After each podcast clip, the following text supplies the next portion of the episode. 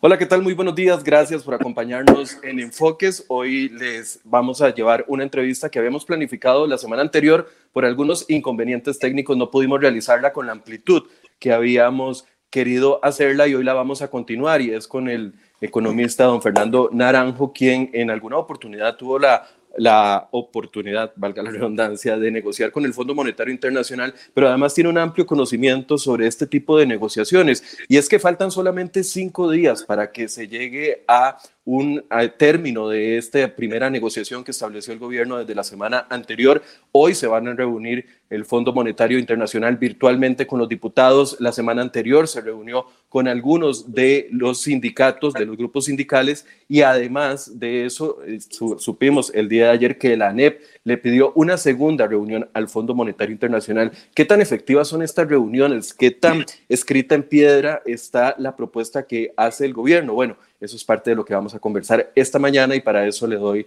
la bienvenida a don Fernando Naranjo. Buenos días, don Fernando, gracias por acompañarnos. Buenos días, Michael. Mucho gusto de estar aquí otra vez con usted y con todos los costarricenses que nos estarán escuchando y viendo. Don Fernando, a estas alturas ya sabemos de que el lunes pasado inició la negociación. ¿Cómo podemos explicarle a la, gente cómo es ese proceso. Son reuniones, nos decía el ministro de Hacienda la semana previa a la negociación de que iban a ser reuniones virtuales, que probablemente iban a ser varias reuniones durante el día, que al término de eso se iba a, tener, ah, bueno, que el gobierno, eh, que, que, el Fondo Monetario también se iba a reunir con diferentes actores de la realidad nacional. Sabemos de que ya está la reunión para el día de hoy con los jefes de fracción. ¿Qué podemos esperar a cinco o seis días de negociación con el Fondo Monetario Internacional como país? Bueno, primero, mire, Michael, eh, tengamos claro que la negociación formal empezó hace una semana, pero las reuniones informales y las negociaciones vienen desde septiembre del año pasado. Realmente ya tenemos un periodo de tres, cuatro meses de negociaciones con el fondo. Nada más le recuerdo a usted, los costarricenses, que en septiembre, perdón, el gobierno presentó una propuesta pública aquí al país que le había presentado al fondo y que no fue bien recibida ni en el país ni por el Fondo Monetario. Eh, entonces, realmente esto es un proceso que tiene ya muchas semanas. Eh, si bien es cierto, no es sino hasta el lunes pasado que se empieza la reunión formal, ¿verdad? Eh, entonces, eso es importante tenerlo claro. Segundo, a mí me parece al día de hoy, Michael, que eh, va a haber un acuerdo con el Fondo Monetario Internacional. Todavía no tenemos la claridad exactamente en qué va a consistir el acuerdo, pero posiblemente mm, tiene un ingrediente recorte de gasto eh, importante, pienso yo, y algunos ajustes tributarios que básicamente se han casi hecho, hecho públicos algunos de ellos y se eliminó algo que el gobierno en abril del año pasado se había comprometido con el Fondo Monetario Internacional, que era venta de activos no estratégicos del gobierno. Eso yo creo que prácticamente quedó desechado. Pero entonces, sí pienso que esta semana se va a anunciar el acuerdo con el Fondo Monetario Internacional. A mí me correspondió la semana pasada, junto con un grupo de unos cinco o seis economistas, eh, tener una reunión también con la misión del Fondo Monetario. Fue interesante eh, lo que ahí se comentó de parte de los economistas y las reacciones que hubo especialmente de la jefe de la misión del Fondo Monetario. Entonces, sí siento que estamos a pocos días de que el gobierno pueda anunciar junto con el Fondo Monetario que hay un acuerdo con el gobierno de Costa. Don Fernando, ¿hay posibilidad de que después de las reuniones no se llegue a acuerdo? O, eso es muy remoto en el avance en el que estamos. Usted dice, yo veo la posibilidad de que haya, pero existe otra posibilidad, aunque sea pequeña, de que no se llegue a un acuerdo. ¿O está muy remoto? Yo lo veo muy remoto. En estos momentos, siento que ya básicamente está amarrado ese acuerdo. Lo que sí me parece muy importante eh, son algunas reflexiones que quiero hacer. Primero, mire, Michael, eh, el Fondo Monetario lo que viene es ayudarle al país.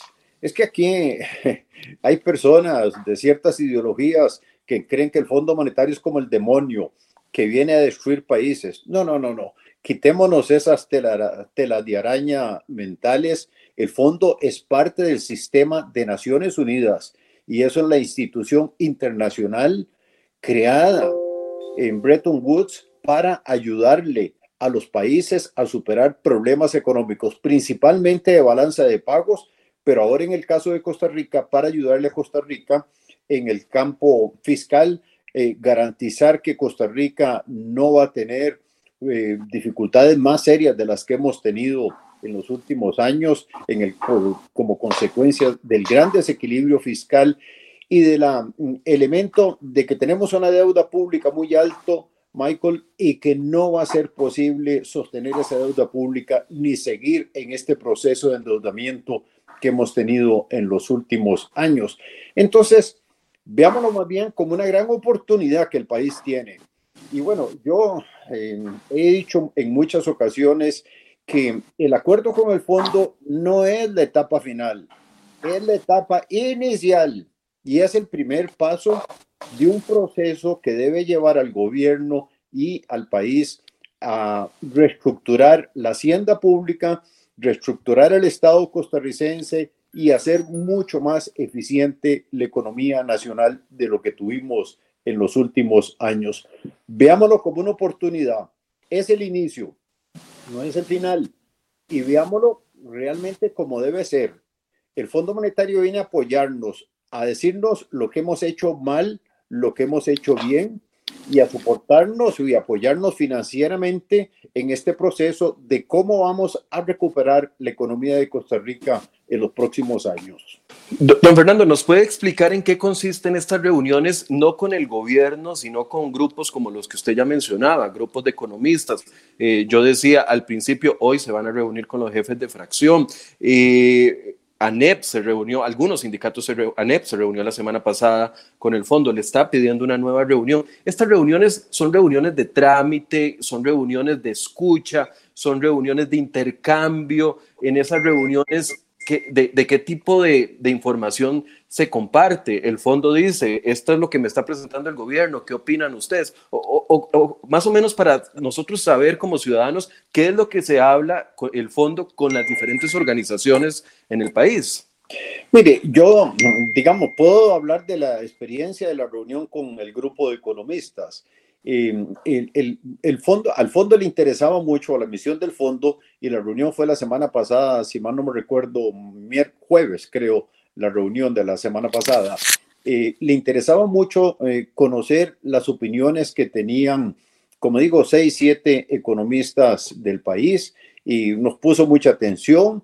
Y también el fondo, la jefe de la misión, aprovechó para explicar básicamente los alcances de las negociaciones que se estaban llevando a cabo y básicamente en qué consistiría el convenio. Que el convenio lo que busca es, primero, estabilizar la hacienda pública con un enfoque muy de corto plazo, pero ese enfoque de corto plazo tiene que enmarcarse en estrategias de mediano y largo plazo. Eh, no es únicamente resolver un problema de caja del gobierno lo que busca el Fondo Monetario, eh, sino, eh, bueno, ir al germen de la crisis fiscal que en el caso de Costa Rica está claramente en el gasto público y que vamos a ver que en el acuerdo una, un elemento muy importante es el recorte del gasto público.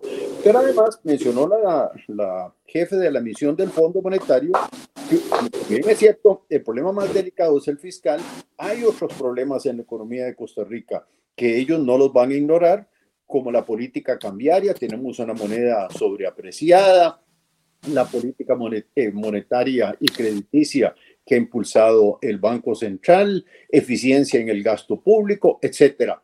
O sea, esos son los elementos que posiblemente vamos a ver eh, explícitamente en este acuerdo del Fondo Monetario. Pero es un diálogo en dos, días, dos vías, ¿verdad? Información de ellos a estos actores y conocer qué piensan diferentes, eh, en el caso nuestro, economistas o sindicatos, empresarios y otros grupos de interés en el país. Ok, ah, ah, ya dijo una cosa que me llamó muchísimo la atención y, voy a dejarla como para la parte en la que vamos a hablar sobre la viabilidad de la propuesta. Yo me imagino, no sé, estoy especulando acá, pero cuando se reúne con diputados, cuando se reúne con sindicatos, incluso cuando se reúne con economistas, el fondo debe escuchar las diferentes posiciones más allá del discurso oficial que da el gobierno en su propuesta. Esas preocupaciones que, que, puede estar recogiendo el Fondo Monetario de los diferentes sectores se pueden traducir en una, en una modificación de la propuesta inicial del gobierno. Bueno, yo, mire, eh, Michael, de nuevo, no hay nada escrito en piedra aquí. Eh, yo creo que en principio, básicamente ya hay un acuerdo, pero posiblemente si el Fondo Monetario siente que los economistas le presentaron algunas ideas interesantes, puede proponerle al gobierno hacer algunos ajustes. Si los sindicatos le van a proponer otras alternativas interesantes que el fondo ve viables, esos son otros temas que se pueden considerar. Al final de cuentas, bueno, faltan mm, todos estos días de esta semana, eh, no son muchos, desde luego, como dijo usted, son cinco días, eh, y ajustes se le pueden introducir al, al, digamos, al acuerdo con el Fondo Monetario, dependiendo de lo que estos actores puedan proponer. Y después hay otro elemento muy importante. Bueno, yo creo que usted quiere hablar un poco sobre el cumplimiento. Sí, quiero hablar del cumplimiento. Pero no sé si esto que va a decirme tiene que ver con eso o, puede agregarlo, no hay problema. El gobierno va a firmar un acuerdo, ¿verdad? Que en este caso es el presidente del Banco Central como gobernador ante el Fondo Monetario Internacional es el responsable al final de cuentas de firmar este acuerdo, pero como este acuerdo es básicamente orientado a, sanear las finanzas públicas, entonces el ministro de Hacienda también obviamente tiene que firmar este acuerdo. Pero una vez que se firme ese acuerdo, hay un conjunto de compromisos que el gobierno tiene que ejecutar y algunos de otros compromisos irán a la Asamblea Legislativa. Bueno, y vendrá todo un proceso complicado de negociación política con la Asamblea Legislativa que tendrá que aprobar ajustes en algunas, eh, digamos, eh, impuestos que habrá que ajustar o crear otros impuestos nuevos y ese proceso va a la Asamblea Legislativa. Pero eso no quiere decir, Michael, creo yo, y bueno, no sé, puede ser que yo esté equivocado, pero creo que lo que voy a decir es correcto, que a final de cuentas, si hay que introducirle cambios a nivel de la Asamblea Legislativa, el fondo no se va a oponer a eso. El fondo no nos viene a decir, mire, yo quiero que ustedes pongan este impuesto, yo quiero que ustedes ajusten este impuesto, pero no me pongan tal impuesto, no. Esa es facultad del gobierno de la República, del Estado soberano nuestro. ¿Qué impuestos vamos a poner nuevos? ¿Qué recortes de gasto vamos a hacer? El fondo no se va a meter en eso. El fondo lo que quiere son metas que sean posibles de lograr en el transcurso de los próximos años y que le garanticen que este país no va a entrar en una crisis fiscal más grave de la que ya hemos enfrentado el año pasado. Don Fernando, a ver, antes de ir a, las propuestas que se están discutiendo y ver eh, la posibilidad o la viabilidad que usted le ve a cada una de ellas, usted mencionó algo que por supuesto a mí me saltó todas las alertas donde lo dijo y por supuesto mucha gente ya está preguntando en redes y es sobre eh, sobrevalorado el colón, dijo usted con respecto al cambio o al, dólar. Eh, ¿qué, es ese contexto? Por favor, explíquenos de, qué, a, qué se, a qué se refiere. Bueno, que Costa Rica en los últimos, especialmente en los últimos dos años, ha venido endeudándose externamente para financiar los salarios de los empleados públicos, para financiar transferencias, para financiar pensiones. Y entonces eso ha traído un ingreso de capitales externos muy fuertes para soportar el gobierno. Un comentario, paréntesis, el único país en el mundo que yo conozca que se endeude externamente para pagar los sueldos de los empleados públicos se llama Costa Rica. Yo no conozco el único, el único otro país que haga eso. ¿Perdón? El único país. El único país en el mundo. Yo no conozco esto. Y además, más grave que eso, no, no solo es una deuda que contraemos en el exterior, pero más grave que eso, yo no conozco ningún país en el mundo que se endeude en una moneda extranjera para financiar los gastos corrientes del gobierno. Eso no existe, solo este país.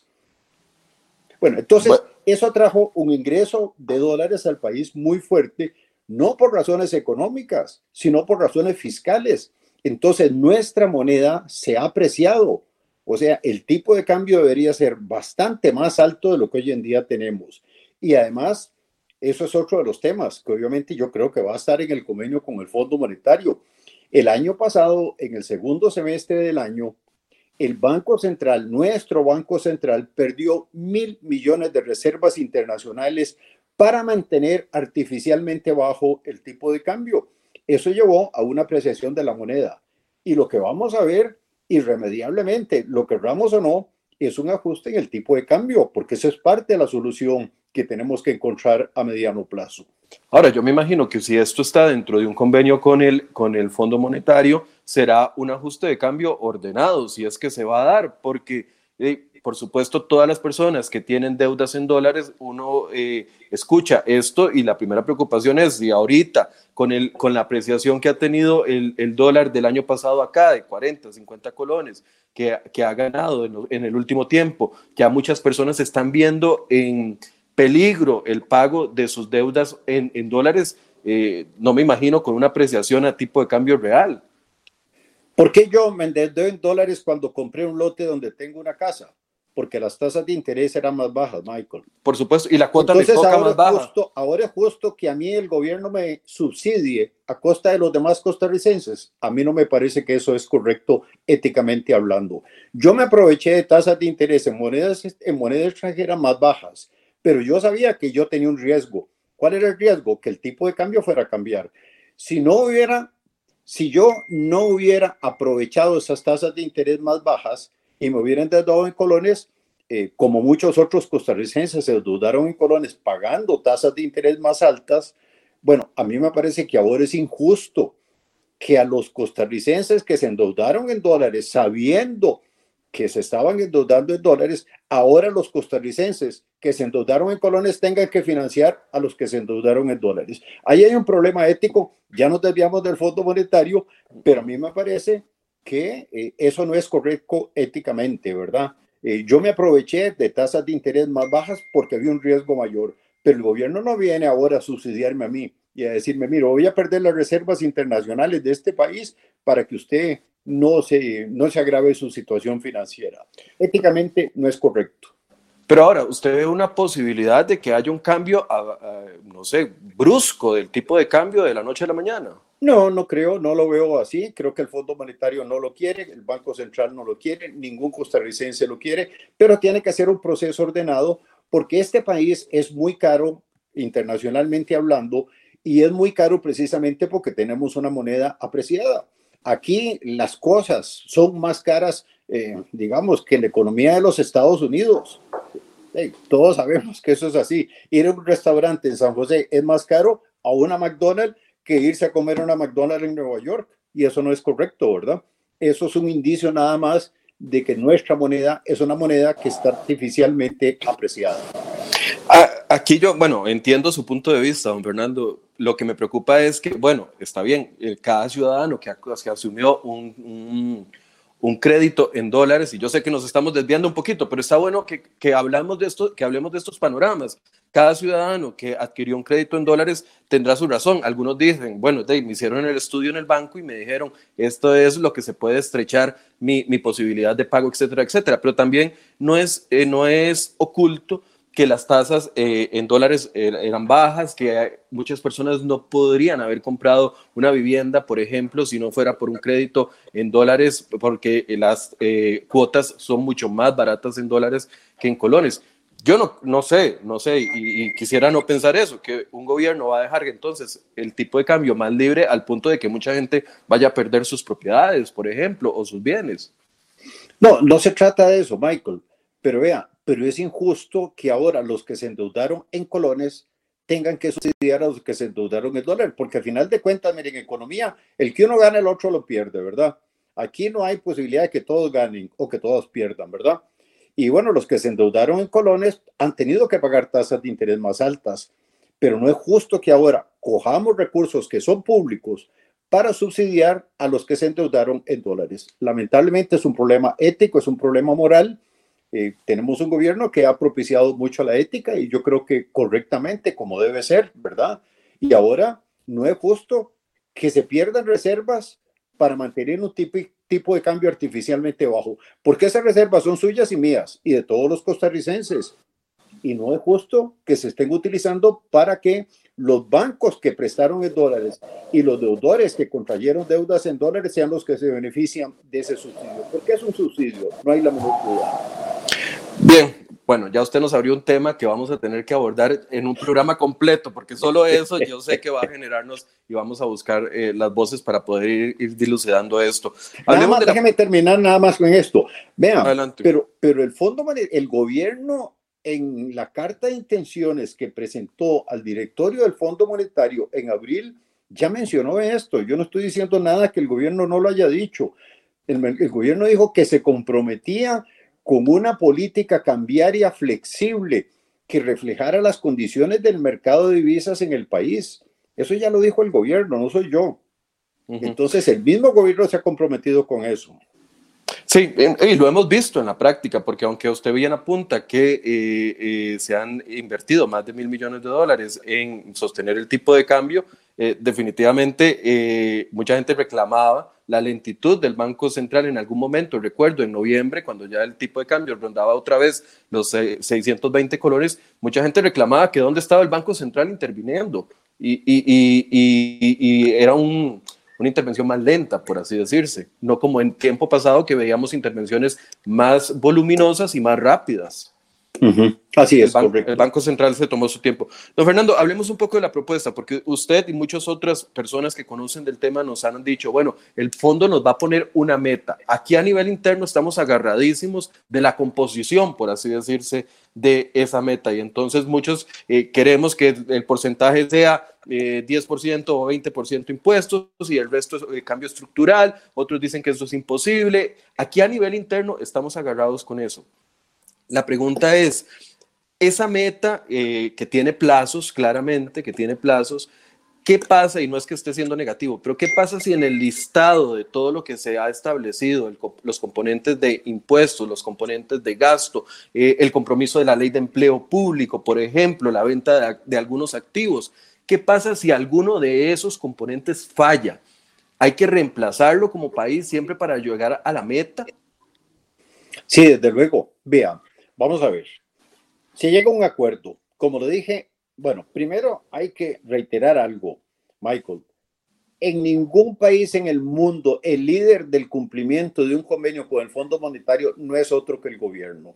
No es la Asamblea Legislativa. En ningún país en el mundo la responsabilidad del cumplimiento de un acuerdo con el Fondo Monetario es del Congreso o de la Asamblea Legislativa la obligación es del gobierno. Él es el que firma el convenio y él tiene que valorar el gobierno eh, las posibilidades políticas que tenga de aprobar lo que tenga que aprobar la Asamblea Legislativa. El líder en Costa Rica tiene que ser el presidente Alvarado y su equipo económico. Y en esto hago un paréntesis importante. Yo, bueno, yo, me pregunto dónde está el presidente Alvarado en toda esta ecuación. Él es el líder de este proceso.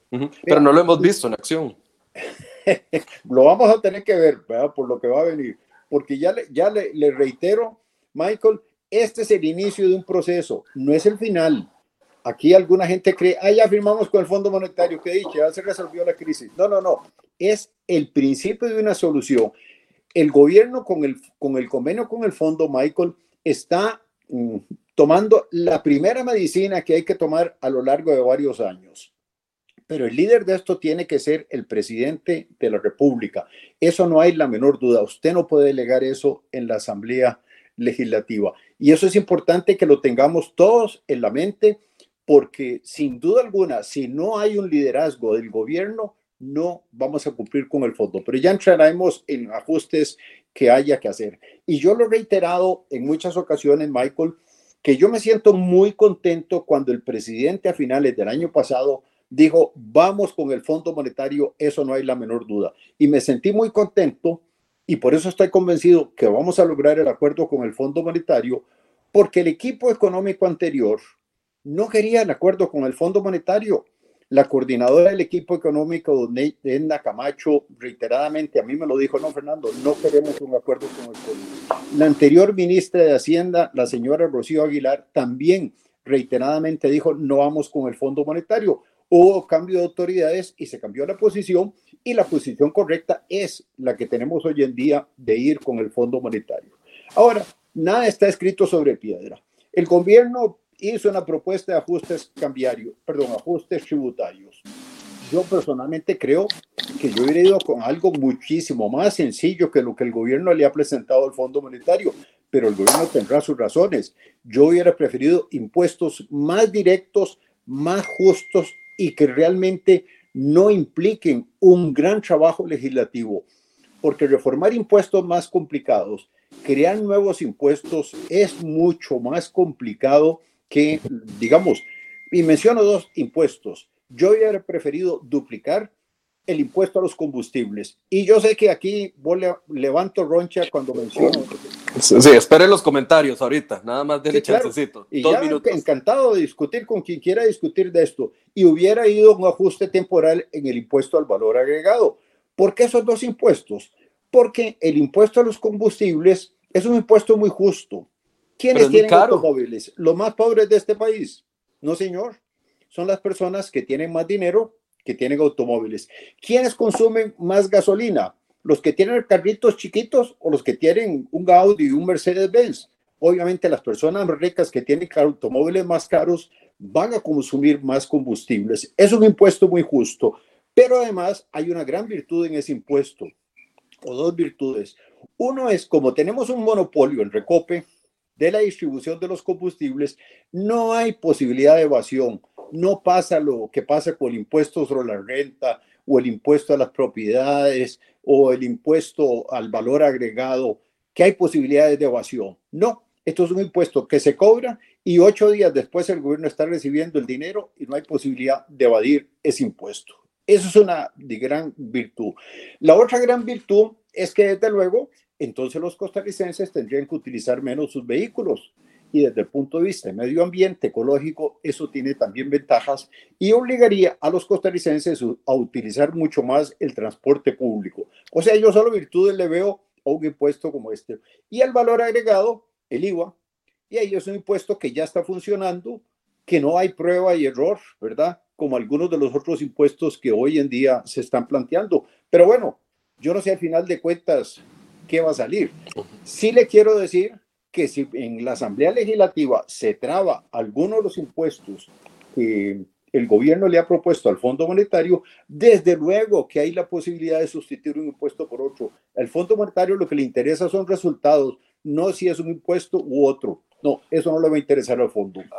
Ahora, bueno, yo debo decirle como ciudadano que yo me alegro que no vayamos con esa propuesta que se está diciendo, porque ya pagamos mucho por impuesto de gasolina, don Fernando, ya pagamos eh, eh, eh, el IVA y yo sé lo, progresivo y entiendo perfectamente su punto.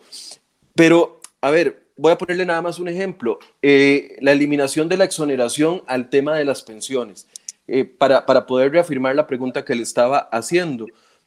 Ayer ya hablábamos con diferentes actores, no solo la Asociación de, Fondos de Pensiones, eh, sí, ya se me, fue el nombre, la Asociación, bueno, la Asociación de Fondos de Pensiones, hablábamos con la actual superintendente de la SUPEM, hablábamos con ex superintendentes de SUPEM y solo ese impuesto que pretende recaudar el 0.17, bueno, esa eliminación de exoneración que tocaría directamente el fondo, eh, el ROB, advertían ellos, ah, tocaría eh, lo que vamos a recibir nosotros de ROB, tocaría lo que vamos a recibir los que están haciendo pensión voluntaria e incluso afectaría al FCL. Le pongo este ejemplo porque es uno de los más claros de algo que se, que se va a pegar en la Asamblea Legislativa, porque ya escuchando voces técnicas, el gobierno eh, fue y propuso eso el día, la semana pasada ya formalmente, y ya eso se está pegando en la Asamblea Legislativa. Vemos lo que hay en legislación, en, en, en, la, en, el tema de empleo público. O sea, hay mucha posibilidad de que algunas de esas propuestas se caigan. Bueno, el gobierno tiene que negociar con la Asamblea Legislativa y el presidente y su ministro de Hacienda y su equipo económico tienen que negociar con la Asamblea Legislativa. Pero ya le digo, el fondo no se va a oponer. Mire, no podemos eh, grabar eh, los fondos de pensiones y en lugar de eso vamos a hacer un ajuste al impuesto a los combustibles para seguir con el caso mío, que yo sé que es controversial. Bueno, el fondo no les va a decir que no, si es un impuesto más eficiente que el que estamos hablando de las pensiones y más justo. Siguiendo ese ejemplo, don Fernando, si existe ya un impuesto sobre, sobre el impuesto único de los combustibles que afecta a una población importante y que tal vez otras personas tengan una valoración diferente a la que usted hace, el fondo aceptaría, aunque ya sea un impuesto que algunos consideran eh, abusivo. ¿Y por qué abusivo? Por el monte, porque, porque, porque, duplica prácticamente el costo de la gasolina. Afectar a las pensiones que son un derecho que tienen los mm. costarricenses porque han trabajado muchos años.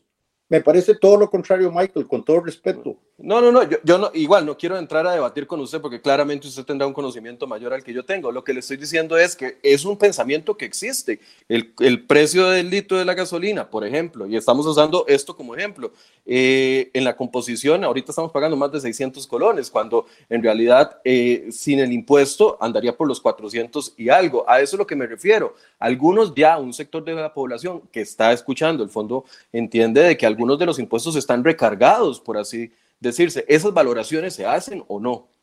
No, no, desde luego. Pero vea, otra de las propuestas, grabar las casas. Yo vi las cifras. los costarricenses no se han dado cuenta que van a tener que pagar un impuesto sobre las viviendas, ¿verdad? Y por los niveles que están estableciendo, la gran masa de los costarricenses va a tener que pagar un impuesto nuevo, que además, imagínese la complicación de poner a trabajar y a funcionar un impuesto nuevo. Eso nos va a tomar por lo menos un año, eso no va a generar ingresos. El de las casas de lujo, ¿se refiere usted? La modificación. es que no soy ya de lujo. No estoy de acuerdo en el impuesto solidario a los que vivimos en viviendas que son muy costosas, pero ahora estamos hablando de otro tipo de impuestos, un impuesto a las viviendas, ¿verdad? Y es clase media para arriba, ¿verdad? Por eso, vuelvo a mi punto, hemos usado estos ejemplos. Si la Asamblea Legislativa, sabiendo de que ya estamos en año preelectoral y que muchos diputados no van a querer poner, como se dice popularmente, el huevo en algunos de los temas porque no les conviene eh, electoralmente, ¿qué pasa si vencidos los plazos no se logra reponer esa meta? Bueno, muy buena pregunta, Michael. ¿Qué pasa si al final de cuentas el gobierno negocia un acuerdo y no se ejecuta el acuerdo? El, el ajuste se va a dar sin financiamiento externo, que es lo que hemos hecho los últimos dos años, desordenadamente, porque entonces no hay convenio con el Fondo Monetario. ¿Y qué va a pasar? Al final de cuentas, vamos a tener un desempleo mayor, las tasas de interés van a subir más, posiblemente un ajuste cambiario más desordenado y más fuerte. Y bueno, los diputados tienen que entender esto y los sindicatos tienen que entender esto. Mire, Michael, yo mm, lo digo con toda sinceridad. A estas alturas de mi vida, lo único que puedo dar son consejos. Mire, seamos sensatos. Si vamos a pretender salir de esta crisis fiscal sin costo para nadie, estamos perdidos. Aquí todos tenemos que poner una cuota de sacrificio en este proceso. De otra manera, no salimos adelante. Vamos a ver marchas, no sé, posiblemente va a haber marchas en contra del convenio con el Fondo Monetario. ¿Y quiénes están protestando? Los trabajadores. Bueno, si aumenta el desempleo, los que se van a afectar son los trabajadores en el sector privado. Pero vea lo que ha pasado en otros países con los empleados públicos. Podemos llegar a un momento en que el gobierno no le queda más alternativa que decir, usted gana 100, pero solo le puedo pagar 50, ¿verdad? No, simplemente no tengo los recursos. Eso es lo que quieren los empleados públicos, en lugar de un proceso ordenado, ajustado, normal, supervisado por el Fondo Monetario.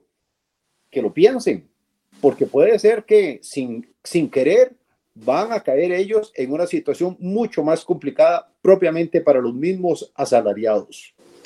Don Fernando, ayer, eh, la semana pasada, entrevistando a algunos de los diputados, bueno, usted estuvo un ratito en la entrevista con doña Silvia Hernández, habíamos entrevistado a algunos otros diputados, a Pablo Heriberto Abarca, Carlos Ricardo Benavides, eh, Roberto Thompson, Pedro Muñoz, eh, de Jonathan Prendas, de diferentes partidos, y ellos señalaban de que en esta combinación la prioridad tiene que ser primero lo estructural y luego lo impositivo.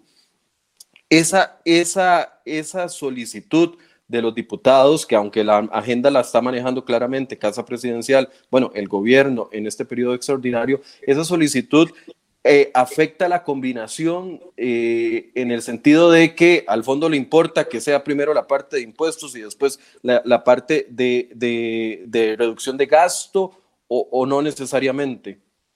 Bueno, yo creo que el fondo sabe claramente que el germen del problema fiscal de Costa Rica es básicamente exceso de gasto.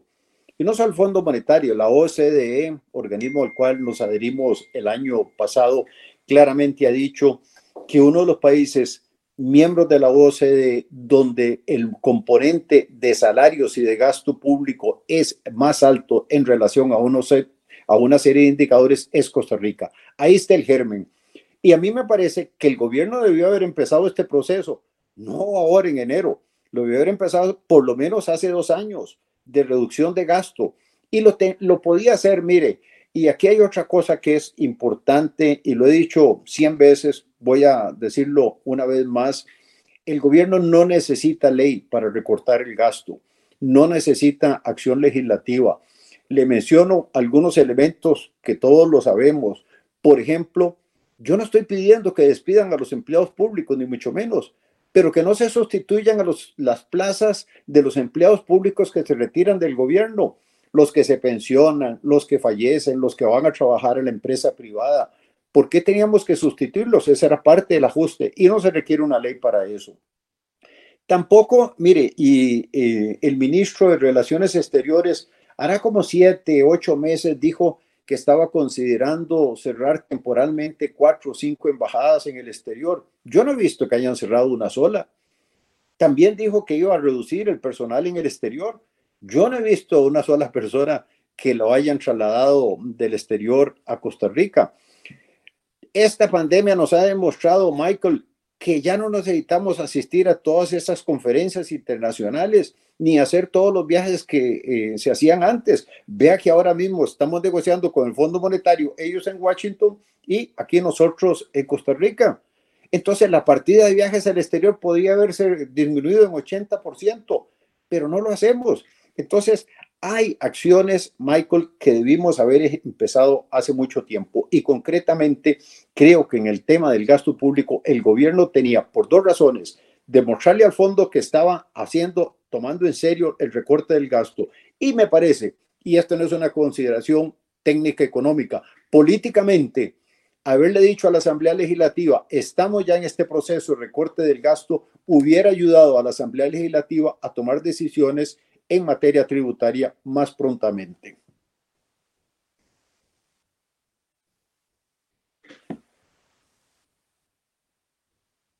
Perdón, perdón, tenía el micrófono eh, silenciado. Las personas y muchos de los sectores no sienten que hay, que hay reducción del gasto. Ven muy débil la parte del recorte de gasto solo apalancada en, los, en las eh, rendimientos que pueda dar la ley de empleo público eventualmente.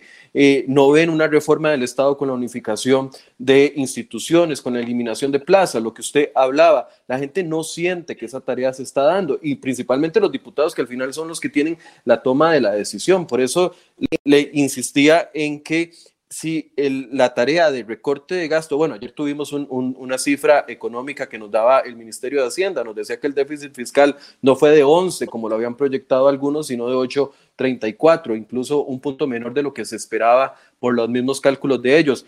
Eso es un 348 mil, me parece que son 348 mil millones de colones, pero todavía, aún así, no se siente que haya un recorte verdadero de gasto. No, eso es totalmente cierto y ahí es donde le estoy diciendo mire, que el gobierno pudo hacer y puede hacer mucho más. Mire, yo, cuando yo fui ministro de Hacienda, que fue en el primer gobierno de don Oscar Arias, yo me sentaba con el presidente y le decía, presidente, vea, este es el presupuesto.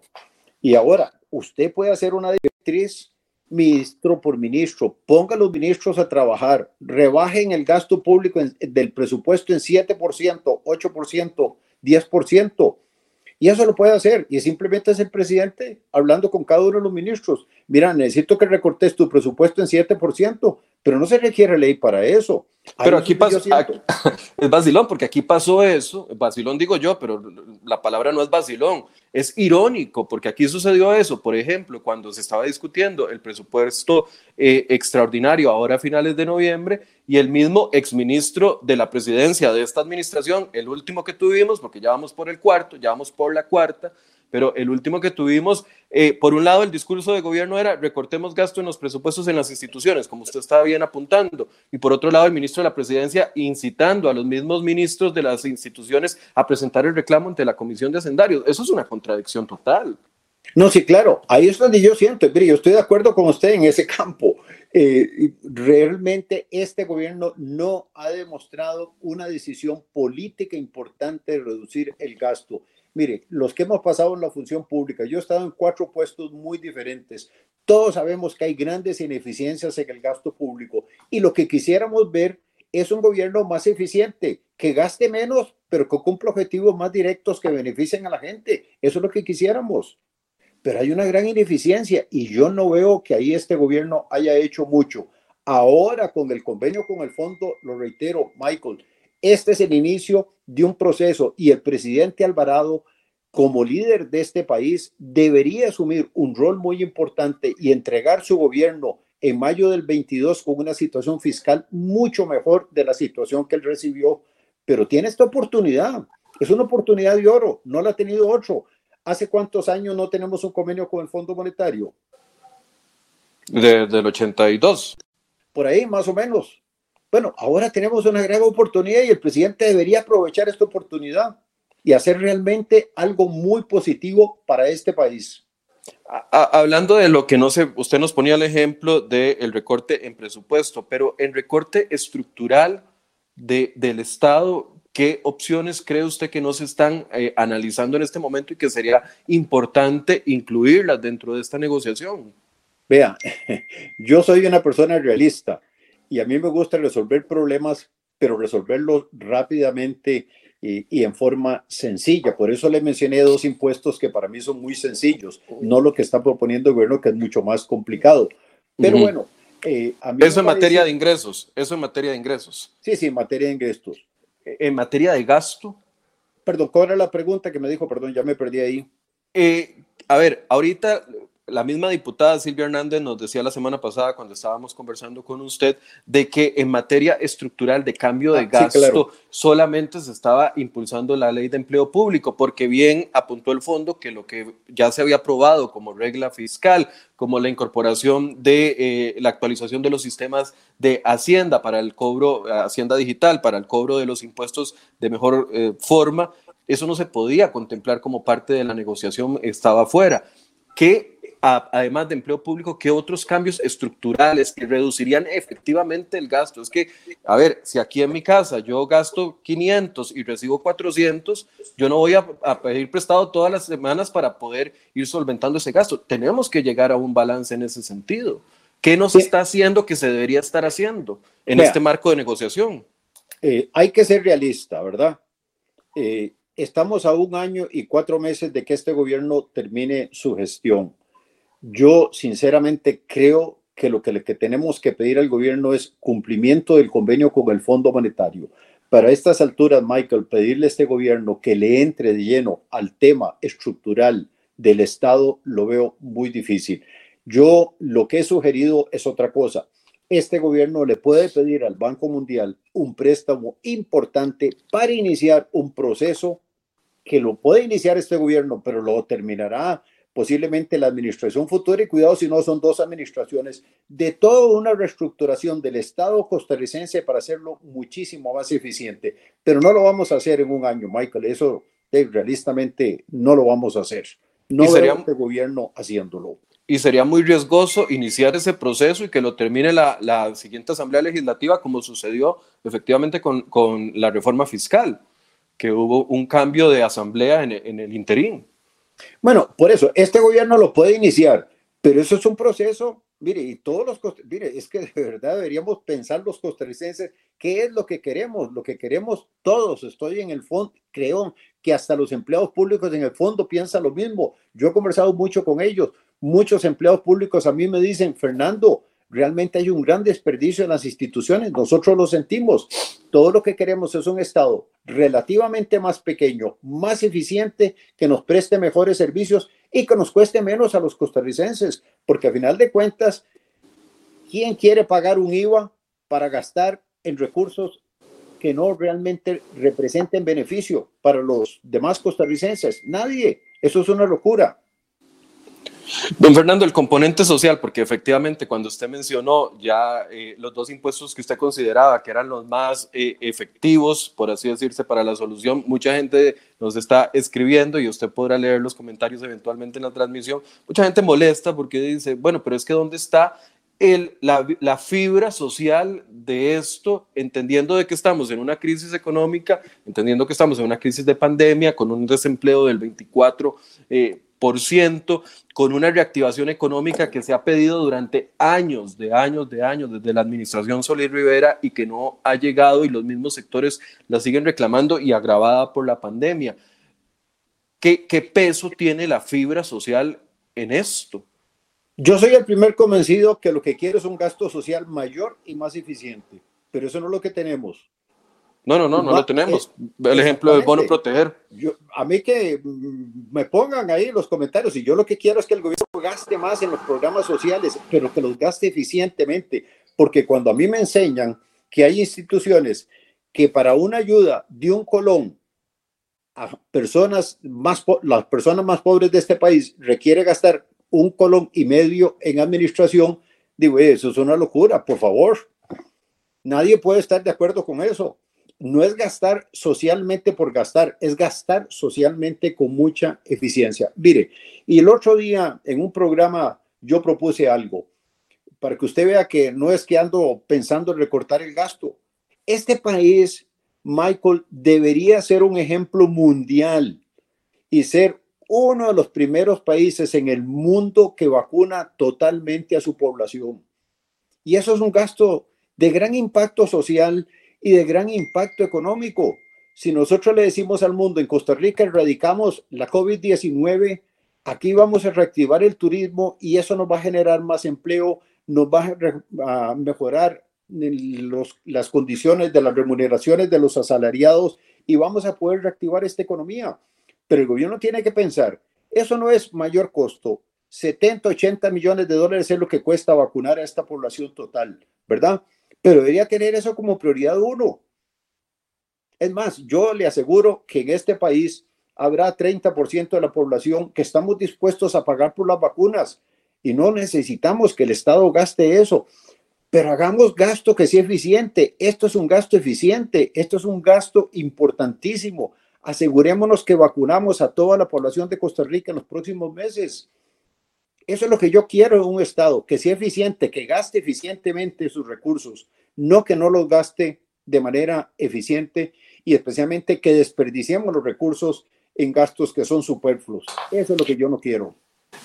Tal vez aquí una de las preguntas, porque el, el tiempo nos está venciendo, es si efectivamente este acuerdo va a atacar los disparadores del gasto del país. A como usted lo ve, esta composición o combinación que está negociándose hasta el momento, independientemente que eventualmente se caiga eh, por A o por B razón la eliminación de la exoneración a las pensiones o que pase algo con la ley de empleo público, Independientemente de eso, pensemos en un escenario positivo en el que esta combinación vaya adelante y tenga el apoyo de ciertos sectores eh, políticos y que eventualmente eh, se logre el acuerdo.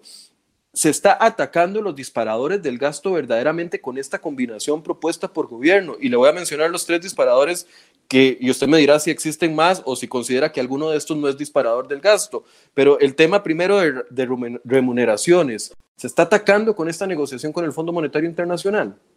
Bueno, yo entiendo. Eh, en, si la ley de empleo convenio este con el Fondo Monetario depende de manera muy fuerte en la aprobación de la ley de empleo público. ¿Qué va a salir de la Asamblea? Yo no le puedo asegurar a usted, Michael, qué es lo que va a salir de la Asamblea Legislativa, pero ahí debería venir, venir un recorte importante de gastos, de crecimientos automáticos del gasto público, ¿verdad? y un replanteamiento importante de ciertas orientaciones del gasto. Eso no hay la menor duda. Pero eso es lo que yo creo que debe salir. Lo que va a salir, no sé. Sí, bueno, estamos hablando en el entendido de que se cumple ese 0.81 del PIB al tercer año, que es lo que proyecta el gobierno como ahorros si se aprueba la, ley de empleo público, pero por lo menos esa tarea de eliminar o de contener ese disparador del gasto, que son las remuneraciones, se está abarcando en el menú que se está ofreciendo en este momento. en este momento se está ofreciendo, ¿verdad? Ok. Intereses, el pago de intereses. Hoy traíamos una nota en la portada de crhoy.com hecha por nuestro compañero Luis Valverde, donde nos explicaba el, el gasto que tuvimos en intereses en el 2020, 1.6 billones de colones en intereses. ¿El acuerdo incluye algún tipo de reducción en este tema o sería una tarea adicional con una renegociación global de la deuda? Yo lo veo como algo complementario Michael, eh, realmente hay que entrarle de lleno. Bueno, primero hay que parar ese endeudamiento galopante que hemos tenido en los últimos años, ¿verdad? Eh, porque efectivamente, como dice muy bien mi colega economista, don Denis Meléndez, mire, no se quejen por el monto de los intereses, porque se quejan por eso, pero no se quejan de que fue las deudas que se adquirieron los años anteriores. Esa es la razón. Hay que parar la, la razón, la causa, y la causa es el aumento de la deuda. Bueno, pero una vez que ya tenemos una masa que no la podemos disminuir, ¿verdad? Porque no hay manera de disminuirla. Las deudas personales suyas y mías hay que pagarlas, ¿verdad? El Estado es exactamente igual.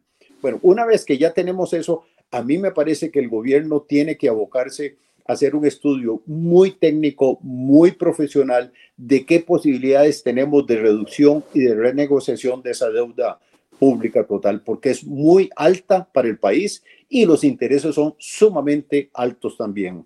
Algunos han hablado de opciones dentro de esta renegociación de deuda, ofrecerle, no sé, que, parte se, se, que lo que está negociado, lo que está adeudado con fondos de pensiones, otra vez hablamos de fondos de pensiones, que lo que está adeudado con fondos de pensiones se readecude los intereses que se está pagando. O sea, ¿qué, ¿Qué tiene que pasar para que se renegocie ese 77% que tenemos de deuda interna y ese 33% que tenemos de deuda externa en términos que nos beneficien y nos ayuden a rebajar esos intereses?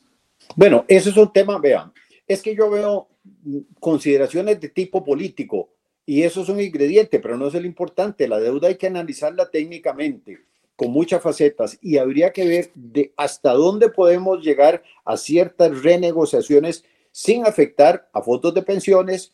No nos olvidemos, por ejemplo, que un tenedor muy importante de la deuda pública de este país es la Caja del Seguro Social. Y nadie quisiera, ni usted ni yo, ni creo que ningún costarricense queremos ver una caja de seguro social debilitada, ¿verdad? sí, claro que no.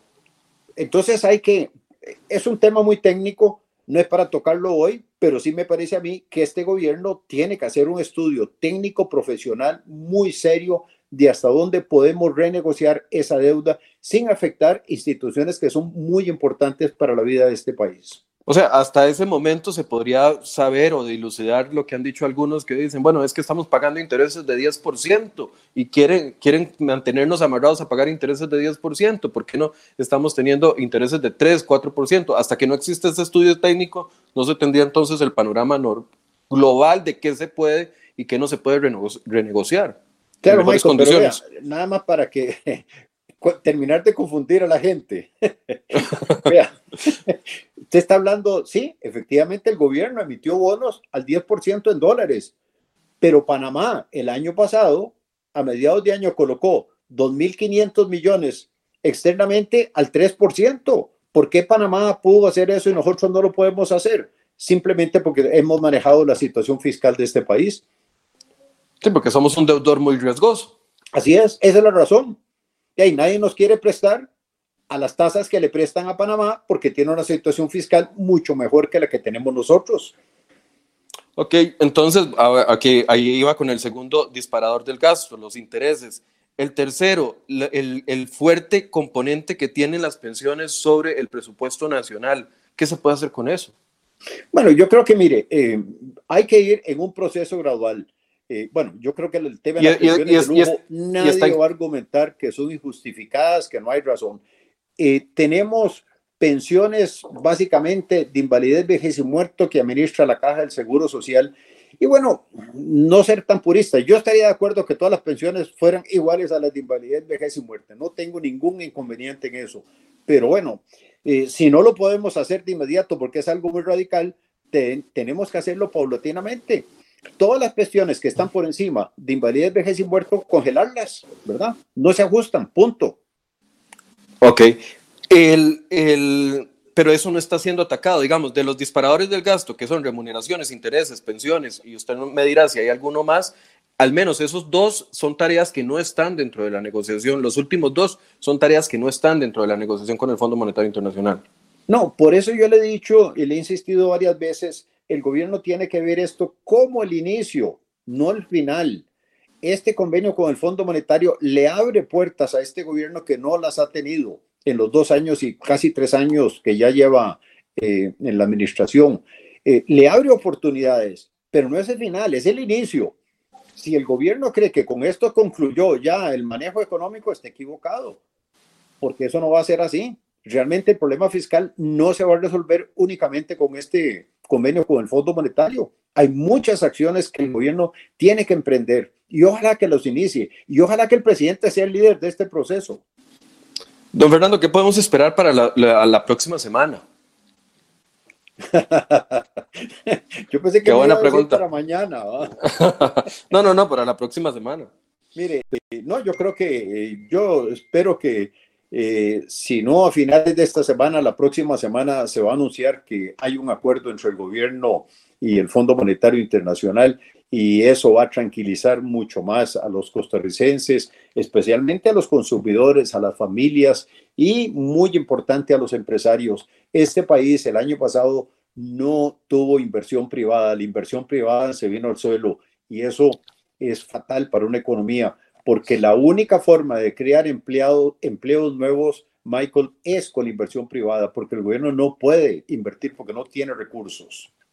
E, e, esa, esa tranquilidad, bueno, usted dice en los, en los inversionistas, pero también esa tranquilidad en los mercados, o sea, sería, vamos a ver, voy a replantearlo, ¿sería suficiente el hecho de que el gobierno y el Fondo Monetario salgan a la, opinión pública y digan, sí, llegamos a un acuerdo? ¿Usted cree que va a haber consecuencias inmediatas positivas para los mercados, para los inversionistas, para, para el bienestar del país? ¿O habría que esperar a que esos eh, acuerdos se cumplan?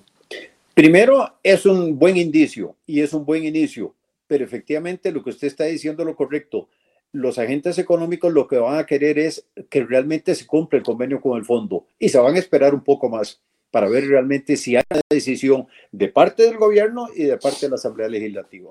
Entonces las mejoras no es que el lunes anuncia el gobierno un posible acuerdo y la semana siguiente, dos semanas después, eh, tengamos mejor en calificación de, riesgo, etcétera, etcétera. No, desde luego que no, Michael, porque ¿qué cambia sustantivamente con el anuncio? Nada. El gasto es el mismo, los ingresos son los mismos, el desempleo es el mismo, un poco la percepción, digamos, de los consumidores, un poquito la percepción de los empresarios, pero especialmente los empresarios van a esperar un poco más, digamos, para cualquier decisión de inversión, eh, a ver si efectivamente se va a cumplir con el fondo. Porque firmar un convenio con el fondo es un paso importante, pero no cumplirlo sería fatal para el país. Una conclusión, don Fernando. Bueno, eh, yo creo que hemos pasado un año complicado el año pasado, sin la menor duda. Eh, problemas muy delicados de una economía que se cayó 4%, 5%, no sé al final de cuentas cuál es la caída, eh, un déficit que aumenta 0.4% del PIB el año pasado, que hay que sumarle otro tanto del aumento del déficit en el año 19. Eh, eso nos está llevando a un déficit, como usted lo mencionó, del 8.3, 8.4 del PIB. Recordarle a los costarricenses sensatamente un déficit fiscal no puede ser más allá de 4% del Producto Interno Bruto. Y aquí estamos hablando prácticamente, no prácticamente, estamos hablando del doble. Del doble. es el ajuste que tenemos que hacer. Pero soy positivo en el sentido que, bueno, creo que tenemos una oportunidad. Ojalá la aprovechemos bien, Michael. Eso es lo que yo realmente deseo para el país, que aprovechemos bien esta oportunidad que se nos va a brindar ahora de iniciar este proceso con el Fondo Monetario.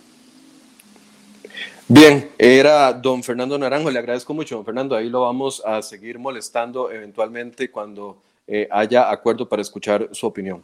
No, con, encantado, con mucho gusto. Y perdóneme que discutí con usted, pero No, no, no, no, no, no discutimos. No, no, no discutimos. Es más, la gente me estaba reclamando y le voy a hablar con toda transparencia. Mucha gente molesta porque dice, bueno, tendrá su opinión con respecto a su labor en los cuatro puestos que tuvo públicamente. Y yo quiero aclarar algo cuando uno enfrenta a, un funcionario público, uno tiene elementos eh, para poder dar eh, eh, esa confrontación. Cuando es una persona que ya pasó por la función pública y ya está en lo privado, como, como está usted, bueno, son opiniones. Usted puede que esté de acuerdo con don Fernando, puede que no esté de acuerdo con don Fernando, puede emitir la opinión que tenga con respecto a eso, pero yo, yo no, no siento que discutimos.